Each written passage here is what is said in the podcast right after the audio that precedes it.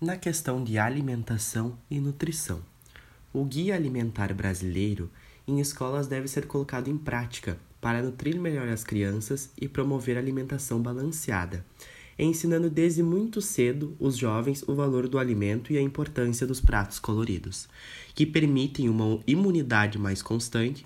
corpos mais nutridos e crianças com mais energia para estudar, praticar seus esportes e até mesmo auxiliar seus pais nas atividades domésticas, o que também é muito importante. Também é importante não só as cestas básicas para a população distribuídas pela assistência social,